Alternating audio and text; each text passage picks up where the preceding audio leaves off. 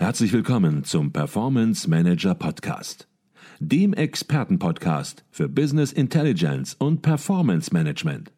Inspirationen, Know-how und Impulse für Controller und CFOs, die noch erfolgreicher sein wollen. Ihr heutiger Gastgeber Peter Blum.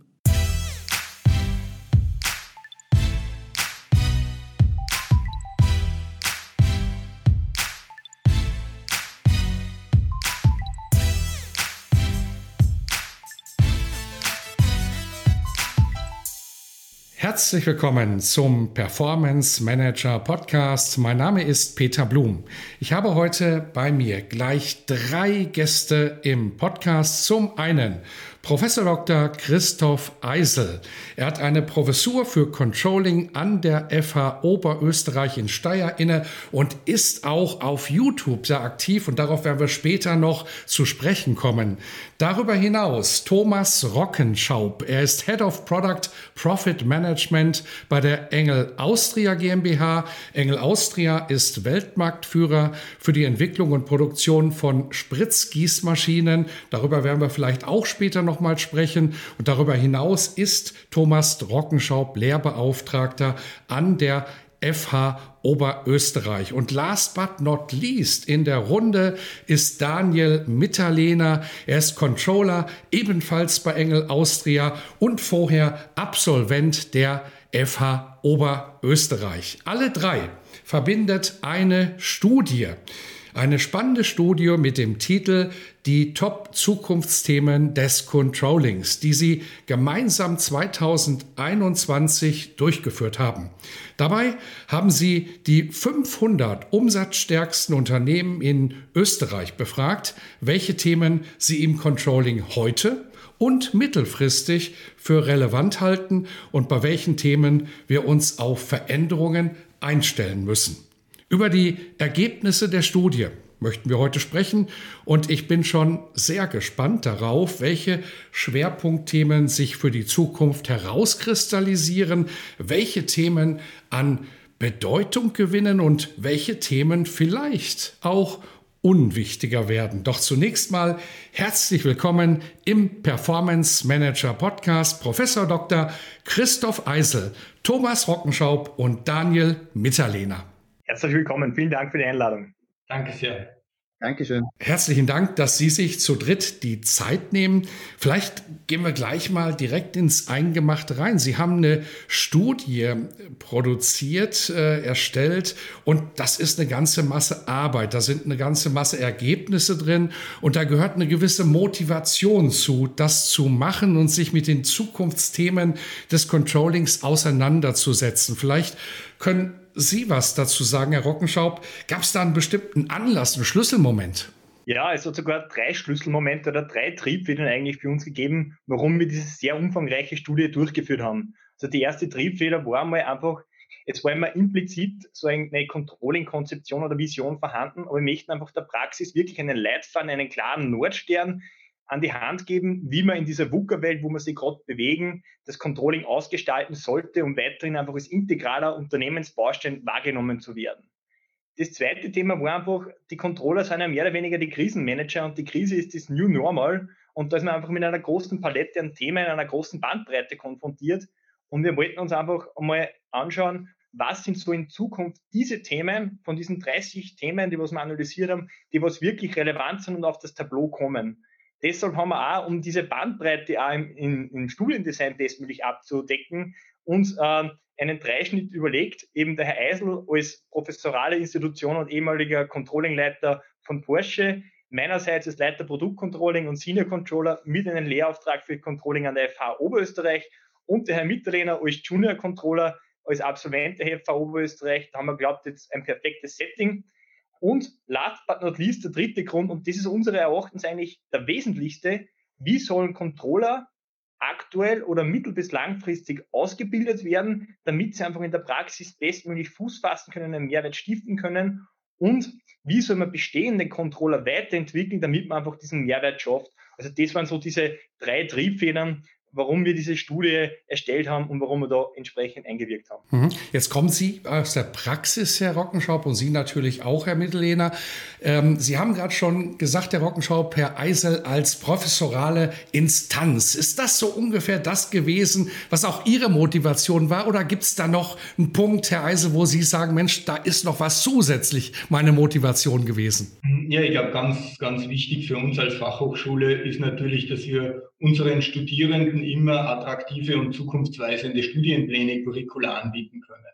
Und da müssen wir immer am Puls der Zeit sein. Und äh, für uns ist wichtig, was macht die Praxis und wohin geht die Praxis, weil wir natürlich äh, entsprechend die Leute ausbilden wollen. Wir hatten also in den letzten Jahren, wir werden in der Studie dann natürlich noch darauf kommen, einen sehr starken Schwerpunkt schon auf Digitalisierung, sei es klassische ERP-Systeme, Softwarebots und so weiter.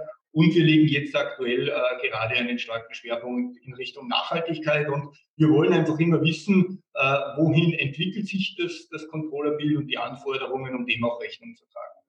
Jetzt haben Sie natürlich gerade schon ein paar Stichworte gegeben, über die wir gleich auch noch als Ergebnisse der Studie sprechen werden. Aber bevor wir in die Inhalte einsteigen, da sollten wir zunächst mal ja ein bisschen über die Methodik der Studie sprechen. Vielleicht können Sie, Herr Mitterlehner, mal so einen Umriss geben, was Sie da genau gemacht haben, wen Sie befragt haben. Natürlich, sehr gerne. Also hinsichtlich der Forschungsmethodik zur Erhebung der Zukunftsthemen des Controllings haben wir uns für einen quantitativen Ansatz entschieden, sprich genauer zu sein, eine Online-Umfrage. Ziel war es, ähm, Mitarbeitern und Führungskräften des Controllings, Rechnungswesen und Finanzmanagement als auch der Geschäftsführung der 500 umsatzstärksten Unternehmen Österreichs eine Sammlung an Controlling-Themen vorzulegen. Diese Themen sollten diese dann mittels einer siebenstufigen Skala, einerseits nach deren aktuellen Bedeutung im Jahr 2021 und andererseits nach deren Bedeutung in fünf Jahren, sprich 2026, beurteilen. Um hier eine Verbindung zwischen der Literatur und der Praxis zu schaffen, fußte diese Vorauswahl dieser Controlling-Themen auf einer Title Abstract Keyword basierten systematischen Literature Review, bei welchem etwa 650 Publikationen aus hochrangigen wissenschaftlichen Journalen des Kalenderjahres 2020 methodisch analysiert wurden. Aus dieser Publikationsanalyse gingen dann 28 Themen hervor, welche anschließend noch mit den Forschungsergebnissen der WHU-Zukunftsstudie von Schäfer und Weber zu 30 finalen Themen aggregiert wurden, um auch hier dann Überschneidungen und Konkurrenzen zwischen diesen beiden sehr ähnlichen Studien aufzeigen zu können.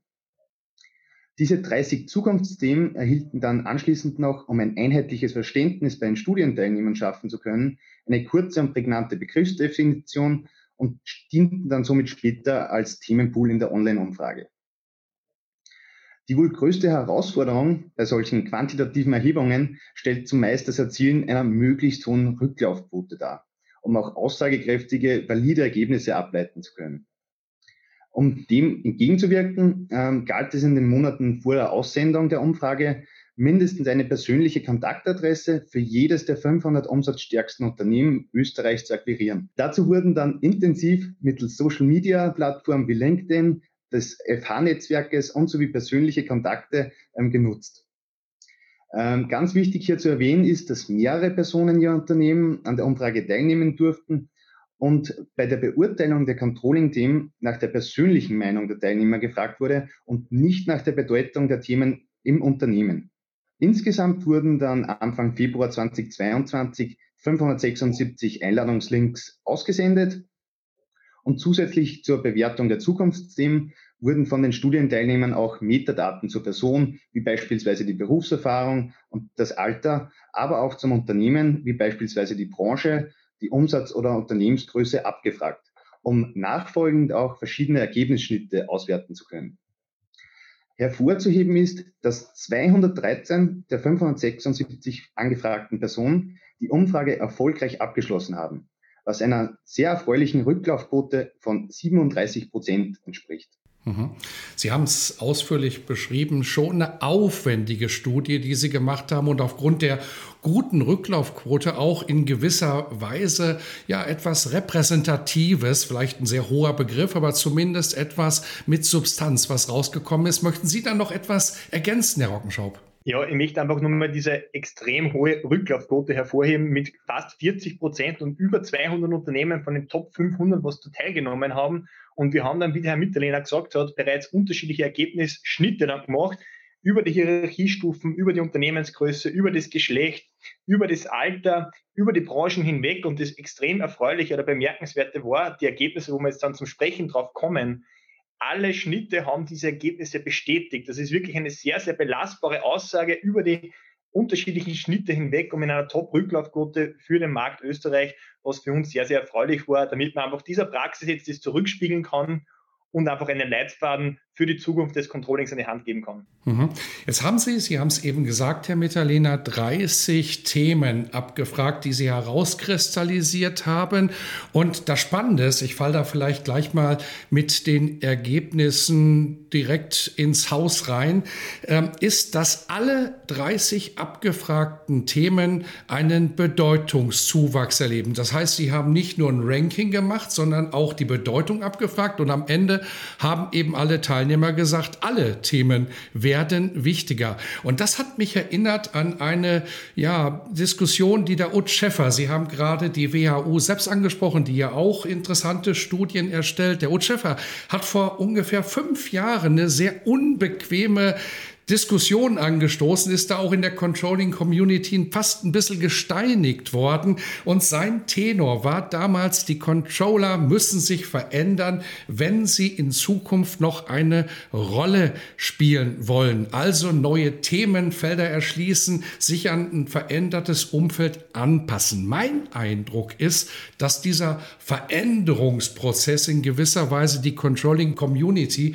wie ein Tsunami erfasst das inzwischen und man hat möglicherweise, und Sie sprechen das auch als ein Fazit der Studie an, ja, den Eindruck, dass inzwischen alles im Controlling abgeladen wird, möglicherweise auch die Gefahr der Überforderung im Controlling besteht. Ist das auch Ihre Beobachtung und dann natürlich auch eine wichtige Frage, wie kann man dem entgegenwirken? Ja, also aus meiner Sicht haben Sie das äh, mit Ihrer Frage schon, schon auf, den, auf den Punkt gebracht. Also man muss sich vorstellen, wir haben 30 ganz vielfältige und unterschiedliche Themen angesprochen. Ja, da geht es um Forecasting, Kostenmanagement, Krisenmanagement, IFRS, strategische Planung, Digitalisierung, Nachhaltigkeit und so weiter.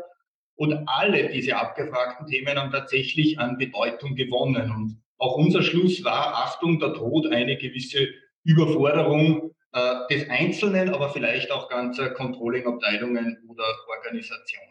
Die Frage ist natürlich, wie kann man das jetzt bewältigen? Und ich denke, äh, ein klarer Schluss, man kann das nur im Team bewältigen. Ja, also es wird nicht möglich sein, dass, dass äh, eine einzelne Person alle diese Qualifikationen, alle diese Anforderungen abdeckt. Und äh, wir haben uns irgendwo vier Punkte überlegt, äh, wie kann man diesen Dingen entgegenwirken. Das erste liegt natürlich auf der Hand, das ist eine laufende Weiterbildung ja, laufende Weiterbildung sowohl im fachlichen Bereich, vor allem natürlich im digitalen Bereich. Da hat es in den letzten Jahren gewaltige Bemühungen auch schon gegeben in den Unternehmen, die man sicher verstärken wird müssen, aber natürlich auch im persönlichen Bereich. Und es ist natürlich ein Unterschied von der Kontrolle her, ob ich eher der klassische Informationsversorger bin, der aus meiner Sicht wieder ein gewisses Revival sogar erlebt, weil wir kommen ja von den Controlling-Konzeptionen eigentlich von der Informationsversorgung oder ob ich der klassische Businesspartner bin, der sehr starke kommunikative Fähigkeiten äh. Das zweite äh, wäre sozusagen ja in den Teams selbst, äh, sollte man schauen, dass die Mitarbeiterinnen und Mitarbeiter sich auf ihre Stärken konzentrieren äh, können und äh, dass man sich aber untereinander sehr gut abstimmt. Äh, und ich glaube, man braucht auch für die Zukunft eine gute Kombination aus dem Erfahrungsschatz der vielleicht älteren oder länger gedienten Controllerinnen und Controller und aber dann braucht man aber durchaus junge, wilde, dynamische, äh, die eben ganz frisch äh, weg mit vielleicht Zusatzkompetenzen einsteigen. Das dritte ist, es werden wahrscheinlich sich auch neue Berufsfelder etablieren oder weiterentwickeln. Ja, also wir sehen doch, dass es äh, vielleicht den Business Data Analysten gibt, parallel zum klassischen Controller, wenn ich das so sagen darf, der aber dann vielleicht gar nicht nur fürs Controlling, sondern auch fürs, äh, fürs externe Accounting äh, äh, Leistungen erbringt. Äh, es wird sie äh, aller Voraussicht nach das Thema Sustainability so stark verstärken, dass man einen Sustainability Accountant braucht. Und was viele Unternehmen ja schon haben, das ist jemand, äh, der sich für Finanzprozesse und Finanzsysteme einsetzt und diese ständig weiterentwickelt. Also das war das dritte Thema, neue Berufsfelder. Und ich glaube, was von dem Wichtigsten überhaupt, wir brauchen, müssen Controlling nach wie vor als coolen Job positionieren, damit wir auch junge Menschen dafür begeistern können. Und äh, das beginnt nicht bei uns an der Fachhochschule schon viel, viel früher. Und wir brauchen ein attraktives Arbeitsumfeld. Wir müssen hervorstreichen, dass es da Homeoffice-Möglichkeiten gibt, Work-Life-Balance und so weiter. Also alles aufgreifen, was die jungen Menschen heute betrifft. Mhm. Jetzt sind wir natürlich so richtig ins Eingemachte schon reingestiegen. Wir werden auf all die Punkte, die Sie gerade angesprochen haben, Herr Eisel, auch gleich im Zuge der Besprechung der Ergebnisse der Studie nochmal zurückkommen. Jetzt stelle ich mir das vor, Sie fragen 30 Themen ab. Am Ende wird alles wichtiger und dann steht man vor diesen 30 Kriterien Sie haben das versucht, dann entsprechend auch ein bisschen zu clustern, haben vier Themenbereiche herausgearbeitet. Aber wenn Sie vielleicht zunächst mal versuchen, eine generelle Kernaussage herauszudestillieren, was ist das zusammenfassende generelle Ergebnis der Studie, dann kann ich mir vorstellen, dass das gar nicht so einfach ist. Aber vielleicht versuchen Sie es einfach mal, Herr Rockenschaub. Sehr gerne. Also für uns haben sich drei klare Kernthesen einfach herauskristallisiert aus den Daten. Die erste wesentliche Kernthese, was wir einfach die Zuhörern mitgeben möchten, ist, das Controlling muss deutlich digitaler, agiler bzw. effizienter und nachhaltiger in den nächsten Jahren werden. Die zweite Kernthese, was sich herauskristallisiert hat, war klarer Fokus auf die Aus- und Weiterbildung bestehender Controller und auch Aus- und Weiterbildung neuer Controller, junger Controller an Fachhochschulen, an Universitäten, da einfach mit Curricula entsprechend adaptieren und einwirken und sie auch überhaupt mal für den finanzwirtschaftlichen Bereich zu begeistern. Und die dritte Kernthese ist, Vorsicht, eine mögliche Überforderung der Controlling-Organisation bzw. Controlling-Teams droht, weil einfach alle Themen an Bedeutung gewinnen und die Palette sehr, sehr groß geworden ist mittlerweile. Mhm, okay. Sprechen wir über das erste große Themenfeld, das Sie herausgearbeitet haben, und da geht es um Digitalisierung. Jetzt muss man sagen, Digitalisierung ist nicht erst seit gestern ein Thema, sondern glücklicherweise schon in der Controlling-Community ein Thema, ja, seit fünf, sechs, sieben Jahren auch äh, verschiedene Institutionen, auch sicherlich der internationale Controllerverein haben ihren Beitrag geleistet, um dieses Thema rechtzeitig sozusagen in ins Bewusstsein zu lenken. Wenn Sie dieses Themenfeld so ein bisschen zusammenfassen, wo stehen Unternehmen und was wird sich in den nächsten Jahren verändern? Ja, da darf ich vielleicht antworten. Äh, ich bin als altgedienter Controller und jetzt Controlling-Professor da schon sehr lange dabei und ich muss natürlich sagen, Digitalisierung oder früher hätte man wahrscheinlich altbackener gesagt, IT-Unterstützung, IT-Support war natürlich immer schon wichtig in, in der Finanzwirtschaft. Das heißt, wir haben immer schon Buchhaltungssysteme, Kostenrechnungssysteme gehabt, wir haben Warenwirtschaftssysteme gehabt, mit, mit allen Problematiken, dass man in einem Konzern dann halt oft viele verschiedene Systemlandschaften hat mit unterschiedlichsten äh, Datenquellen und so weiter. Und, äh, und es war immer, Excel war auch schon immer da und jeder Controller wird Ihnen das bestätigen. Da hat sich natürlich in den äh, letzten Jahren viel getan und es wird sich äh, diese Entwicklung aus meiner Sicht noch stark beschleunigen. Ja. Wenn man anschaut, jetzt ist natürlich Softwareunterstützung oder Digitalisierung an allen Ecken und Enden äh, relevant. Bei den ERP-Systemen sieht man natürlich gerade eine, eine starke Transformation mit dem Trend zur Vereinheitlichung der Systemlandschaft. Wir haben jetzt zunehmend Planungs- und Business Intelligence Tools. Wir haben spezielle Planungsprogramme für strategische Planungen bis hin zur Entwicklung von Balanced Scorecards.